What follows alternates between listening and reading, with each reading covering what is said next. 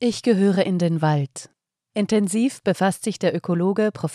Dr. Bernd Gerken mit den Abläufen in der Natur. Im Interview mit Transition News spricht er auch über das Thema Angst, Gesundheit und Verantwortung. Sie hören einen Podcast von Transition News. Der folgende Beitrag wurde am 28. März 2023 von Lena Kuder veröffentlicht. Natur und Mensch stehen bei Bernd Gerkens Betrachtung im Mittelpunkt. Seit Jahren befasst sich der Naturschützer damit, wie der Mensch im Einklang mit der Natur leben kann, statt diese zu dominieren. Im Gespräch mit Transition News erklärt der Forstzoologe und Chemiker, wie der Mensch von Natur und Tieren lernen kann und weshalb er die Natur braucht. Welchen Rat gibst du Menschen in der heutigen Zeit mit auf den Weg? Ich richte mich nach dem Leitspruch Lasst uns nicht die Bedenken kultivieren, sondern die Chancen betonen. Daran sollten wir uns immer erinnern, denn zurzeit gibt es sehr viele Bedenkenträger. Ich bin so aufgewachsen, dass ich grundsätzlich in alle Richtungen schaue. Ich schaue mir die grünen, braunen, schwarzen, roten und gelben an. Im Deutschunterricht hatten wir einen ganz beachtlichen Lehrer, der aus der DDR kam. Er hat mit uns unter anderem die Entwicklung der Presseberichterstattung vom Ersten bis zum Ende des Zweiten Weltkriegs betrachtet.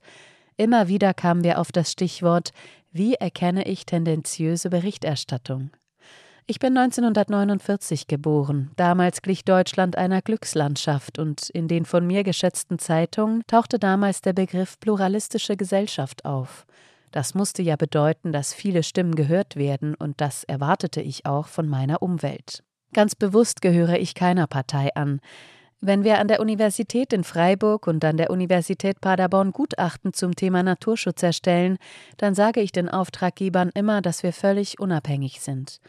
In den 90er Jahren habe ich Leute kennengelernt, die mir gesagt haben, dass wir keine Aufträge mehr erhalten, weil wir bei bestimmten Eingriffen vor den ökologischen Folgen gewarnt haben. Und das nicht nur, weil irgendein seltener Schmetterling betroffen sein würde, sondern auch, weil dieses Projekt negative Folgen für die im Gebiet lebenden Menschen gehabt hätte. Sie haben Biotopkartierungen vorgenommen, deshalb haben Sie einen recht guten Überblick, wie es um das weltweite Artensterben bestellt ist. Was kann ich als Einzelner im Alltag tun, um das Artensterben aufzuhalten? Der Einzelne fühlt sich zunächst einmal völlig überfordert. In der Schule werden seit den 70er Jahren fast keine Tier- und Pflanzenarten mehr durchgenommen. Wenn man diesen Menschen erzählt, dass Arten sterben, dann wissen sie überhaupt nicht, was damit gemeint ist. Ich sage das nicht despektierlich, sondern ich beobachte einfach, was da los ist. Zwei von meinen sechs Kindern wurden in der Schule gemobbt, weil sie einen Adler von einem Mäusebussard unterscheiden können. Von den Gästen in unserem Seminarzentrum kennen die meisten nur Kohlmeise, Weißling, Frauenauge und Dinosaurier und vielleicht noch Amsel und Rotkehlchen. Der erste Schritt ist die naturkundliche Vermittlung und Bodenkunde. Der Mensch ist von Natur aus empathisch. Ich habe das Bedürfnis, immer wieder die Empfindsamkeit der Menschen bewusst zu machen. Wenn du in einem normalen beruflichen Alltag morgens früh um sieben Uhr deinen Kaffee trinkst und um acht Uhr mit der Arbeit anfängst, dann hat man keine Zeit, beispielsweise an die Schönheit von Orchideen und Gladiolen zu denken. Ich rate allen Eltern, dass sie mit ihren Kindern in ihren Garten oder in den Wald gehen und sich umschauen, was dort wächst und was man essen kann. Vitamin K brauchen wir nicht als Nahrungsergänzungsmittel. Man muss nur mit offenen Augen durch die Natur gehen und nach Vitamin K-haltigen Pflanzen Ausschau halten. Natürlich nur dort, wo Förster und Bauern keine Chemie gespritzt haben. Wäre es demzufolge auch wichtig, dass die Lehrer sich verstärkt dafür einsetzen, dass sich Kinder mehr mit dem Thema Natur befassen? Biologielehrer sind oft in der Lage, hervorragend Genetik oder Pharmakologie zu lehren. Aber wenn die Kinder mal fragen, ob es sich um einen Bussard oder Turmfalken handelt, dann können die wenigsten ihre Frage beantworten. Ideal wäre es, wenn Kinder jeden Tag zwei Stunden in den Schulgarten oder Park gehen könnten. Auch die Medien sollten die heimische Natur stärker in den Blick rücken. Ich kann mich daran erinnern, dass ich in den 50er Jahren im Sommer noch in Wolken von Schmetterlingen saß. Wenn ich heute an derselben Stelle spazieren gehe, dann stoße ich auf Rapskulturen und die Eichen tragen Banderolen, auf denen steht Vorsicht, Abstand halten. Weit und breit sieht man dort keine Schmetterlinge mehr. Vor Natur wird eher Angst gemacht. Sie vertreten die Auffassung, dass der Mensch in das Gefüge aller Lebewesen hineingehört. Ihrer Meinung nach sollten Menschen daher erkennen, dass es an jeder Lebensform dieser Erde liegt, sich in ein Ganzes zu integrieren, statt eine einseitige Dominanz anzustreben. Diese Haltung, dass der Mensch die Natur unterjocht, ist nach wie vor weit verbreitet. Wie schaffen wir es, dass mehr Menschen begreifen, dass sie sich in dieses Ganze integrieren sollen? Als Menschen haben wir eine besondere Form des Bewusstseins zur Verfügung. Wir haben Hände und Füße, mit denen wir zum Beispiel Kung Fu machen, auf Berge klettern, schwimmen und Purzelbäume schlagen können. Natur hat niemals Angst, aber wie kann es dann sein, dass Menschen Angst haben? Jeder von uns hat Angst. Das liegt daran, dass wir gleichzeitig sehr viel wahrnehmen. Wenn es da etwas gibt, was wir nicht kennen, dann werden wir orientierungslos. Die Menschen sollten wieder mehr Zeit finden, sich mit der Natur zu befassen. Hier in Portugal habe ich 60 Jahre alte einheimische Analphabeten kennengelernt, die zwar mit drei Kreuzen unterschreiben, aber alle Vogel- und Pflanzenarten kennen. Wir müssen immer so tun, als wüssten wir alles. Einige vertreten die These, die biologische Evolution sei zu Ende. Das ist natürlich völliger Unsinn, weil sich die Natur nicht dafür interessiert, was irgendein Lebewesen denkt. Angenommen, ein Nashorn würde gefragt, ob es Interesse daran hat, dass der Elefant in der afrikanischen Steppe überlebt, dann würde das Nashorn sagen, ich verstehe nichts davon. Ich habe diese Elefanten zwar gesehen, aber ich verstehe sie nicht, denn sie sprechen eine ganz andere Sprache.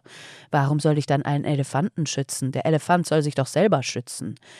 Ein Mensch hat erst einmal überhaupt keinen Grund, ein Rotkehlchen zu schützen. Dann kommen die Ornithologen, die sich jahrelang mit diesen Vögeln oder den Schmetterlingen beschäftigen. Viele lachen darüber, weil sie sagen, dass der Mensch wichtiger sei. Diese Menschen mögen alle hochintelligent und klug sein, aber dieser Irrtum ist absolut lebensgefährlich. Es sollte uns interessieren, wie wir durchkommen. Offenbar haben wir nichts aus unserer Geschichte gelernt. Ich frage mich oft, wie ich meinen Mitmenschen vermittle, dass sie die Natur schützen sollen. Sie ist unsere Basis, nicht umgekehrt. Vielleicht müsste man von klein auf daran herangeführt werden, einschlägige Bücher zum Thema Natur zu lesen und vor allem mit offenen Augen durch die Natur zu laufen. Ich denke, das Interesse besteht gar nicht, wird nicht geweckt oder wir meinen, dass wir uns dafür keine Zeit nehmen dürfen. Lernpsychologisch ist unsere Schule nicht darauf ausgerichtet, Eigenständigkeit zu entwickeln. Wir brauchen einfach Zeit. Zeit, die Natur zu erkennen. Natur ist Zeit und der Mensch ist ein Lebewesen aus der Natur. Woher soll er denn sonst kommen? Also entweder sind wir Aliens und es mag alle möglichen Theorien dazu geben, das ist mir ziemlich egal. Wir stecken in einem tierischen Körper. Ein Zebra kann genauso Zahnschmerzen haben wie ein Mensch. In den letzten drei Jahren wurde die Angst der Menschen nicht analysiert und geheilt. Sie wurden mit ihren Ängsten allein gelassen. Auf der einen Seite waren die sogenannten Verschwörungsmythen oder Verschwörungstheoretiker und auf der anderen Seite wurden die Menschen dazu genötigt, die Corona-Maßnahmen zu erfüllen. Was sind die Konsequenzen? Die Angst darf niemals lange bestehen. Wie einen Wecker müssen wir die Angst abstellen, ehe sie uns übermannt. Dann sollten wir die Angst in Furcht umwandeln, denn Furcht führt zum bewussten Umgang mit einem Problem. Wenn man in der Angst gefangen ist, dann kann man die Ursache für das Problem nicht finden. In den letzten drei Jahren wurde permanent die Angst geschult. Als kleine Kinder sollten wir eine Antenne dafür entwickeln, um zu erkennen, woher die Angst kommt und welche Personen einem Angst einflößen. Jean Liedloff hat in ihrem Buch Auf der Suche nach dem verlorenen Glück darauf hingewiesen, dass Kinder in einem Naturvolk die Zukunft bedeuten. Bei der Erziehung fragt die Mutter das Kind nicht, was es nun tun möchte, sondern das Kind will sich sicher sein, dass die Mutter weiß, was zu tun ist. Das Kind lernt auch durch Beobachtung. Entscheidend ist, dass wir aus allen Situationen lernen wollen. Der Mensch muss seine Arroganz völlig ablegen.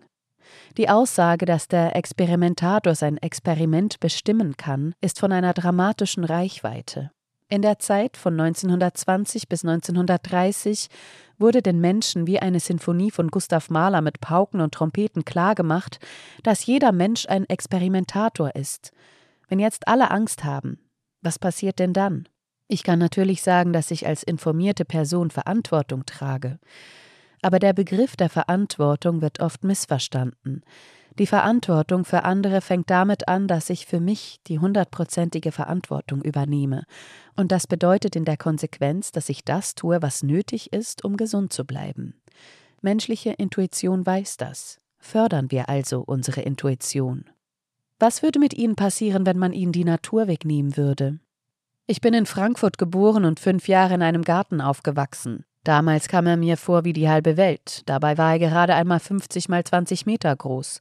Später bin ich in den Taunus umgezogen und wir hatten unendlich viel Wald um uns herum.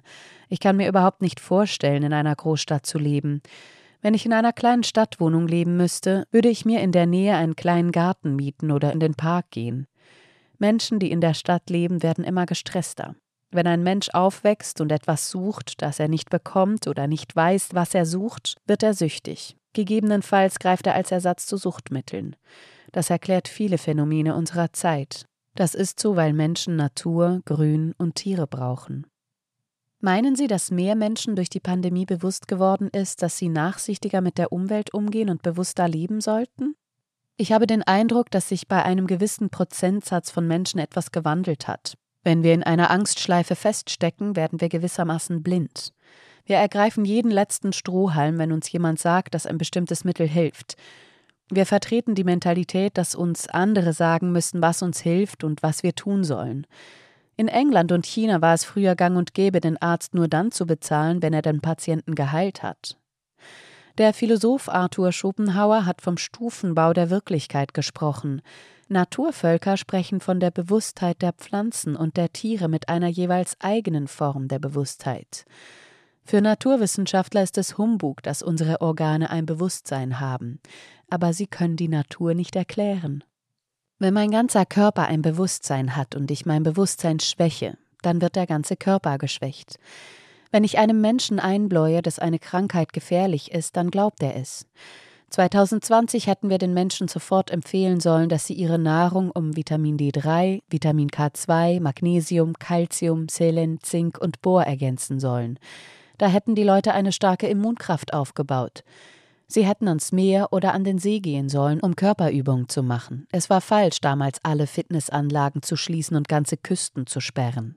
Ein Medikament ist immer eine absolute Not und keine Pauschalmaßnahme. Wir sollten den Menschen die Verantwortung geben und ihnen sagen, dass sie zu Hause bleiben dürfen, wenn sie krank sind. So können sie die übelsten Krankheiten überwinden. Wir brauchen natürlich Leute mit dem richtigen Riecher und der angemessenen Intuition. Intuition lernt man in der Natur und nicht im Unterricht, in dem der Schüler in 45 Minuten dreimal drangenommen wird. Die Lehrer stecken in einem Hamsterrad und werden oft überfordert. Es ist auch bekannt, dass viele Lehrer Depressionen haben, und ich sage das nicht abwertend, das müssen wir beobachten und heilen. Unsere Kinder dürfen nicht von depressiven oder völlig vergesslichen Lehrern unterrichtet werden. 2002 haben sie das Zentrum für Ökologie und Gesundheit Haliotis in Portugal mit aufgebaut. Seit 2011 organisieren sie dort nahezu alljährlich Praktika zu Permakultur in versteppenden Landschaften. Was sind die Säulen des Zentrums für Ökologie und Gesundheit? Ich habe gemerkt, dass meine Uni nicht wollte, dass ich ein Zentrum für Weiterbildung in Portugal aufbaue. Vielleicht, weil sie dachten, der Bernd sitzt da nur im Garten unterm Sonnenschirm und isst Eis. Ich habe dann beschlossen, ein Zentrum für Weiterbildung, Naturkunde, Permakultur, Gesundheit, Qigong und Tai Chi aufzubauen. Gute Freunde haben viel dabei geholfen. Wir haben unseren Solarstrom und unser Wasser, sind also autark. Ein Paar aus der Stadt hat sich einmal über unsere Frösche beschwert. Dabei wohnt es direkt neben der Straßenbahnhaltestelle. Der Lärm in der Stadt hat sie offenbar nie gestört. Hier bekommt jeder eine Hacke in die Hand gedrückt. Oft wissen die Leute nicht, wie sie die Erde lockern sollen oder fragen mich, warum sie das denn machen sollen. Dann antworte ich ihnen, dass es gesund ist. Im Sand und in der Erde zu wühlen ist ein perfektes Workout. Der Kontakt mit der Natur ist sehr bereichernd. Sobald die Erde gelockert ist, kommen die Regenwürmer an die Oberfläche, diese locken wiederum die Rotkehlchen an, die sich freuen, etwas zu fressen zu haben, und das wiederum freut die Menschen. Weshalb ist Permakultur heutzutage so wichtig? Bill Mollison hat den Begriff der Permakultur entwickelt. Sie ist ein Teil des menschlichen Wesens und ein Teil der Natur. Es gibt weltweit viele Permakulturfarmen und Betriebe, die man besuchen kann. Die Umweltschützerin Vandana Shiva macht es uns in Indien vor. Wir brauchen kein Gift und keine Rinder, die niemals eine Wiese sehen. Ungesunde Menschen können andere Menschen nicht gesund machen. Sie bezeichnen sich selbst als Wanderer zwischen den Welten oder reisender Ökologe, denn sie reisen seit 2003 regelmäßig durch Mittel- und Westeuropa sowie Brasilien und Paraguay zu Seminaren, Vorträgen, Wanderungen, Familien- und Freundestreffen und Ausstellungen. Weshalb ist dieses Wandeln zwischen den Welten so wichtig für Sie? Der Begriff Heimat ist sehr ins Gerede gekommen. Studenten haben mir einmal in einer Vorlesung gesagt, ich solle den Begriff Heimat nicht mehr verwenden, weil er negativ belegt sei. Jeder Mensch hat mehrere Heimaten. Auch ich hatte eine Heimat in der Stadt. Ich fühle mich zwar in Berlin wohl, aber ich gehöre in den Wald. Alle Menschen gehören in den Wald. Es ist wichtig, dies zu erkennen und zu beachten. Wenn mir jemand vorschreiben wollte, ich müsse meine Heimat in einem Stadtviertel suchen und ich würde im 15. Stockwerk 40 Quadratmeter bewohnen mit einem Kind und einer Frau, die möglicherweise genauso überlastet ist wie ich selbst, dann ist das nicht mehr artgerecht. Der Begriff Heimat hat einen Aspekt von Artgerechtigkeit, wenn er nicht diskriminierend verwendet wird. Einige werfen mir vor, dass mein ökologischer Fußabdruck enorm sei, wenn ich ständig umherreise. Ich argumentiere dann immer, dass ich ja zur Belehrung meiner Mitmenschen reise. Ich bin dabei, meine Reisen zu reduzieren. Wenn man sein Auge immer nur auf einen Punkt fixiert, dann wird das Bild irgendwann grau, weil unser Auge ständig bewegt sein will. Wir machen praktisch mit einer Kamera ständig neue Bilder und können nur aus Kontrasten lernen. Leben gelingt erst durch Kontraste. Sie hörten einen Podcast von Transition News. Mein Name ist Isabel Barth. Ich wünsche Ihnen einen schönen Spaziergang heute. Genießen Sie das Grün und wir hören uns beim nächsten Mal. Dieser Podcast konnte nur entstehen, weil zahlreiche Leser und Leserinnen Transition News regelmäßig durch Spenden unterstützen. Wenn auch Sie uns unterstützen wollen, klicken Sie den entsprechenden Button auf unserer Website an. Vielen Dank.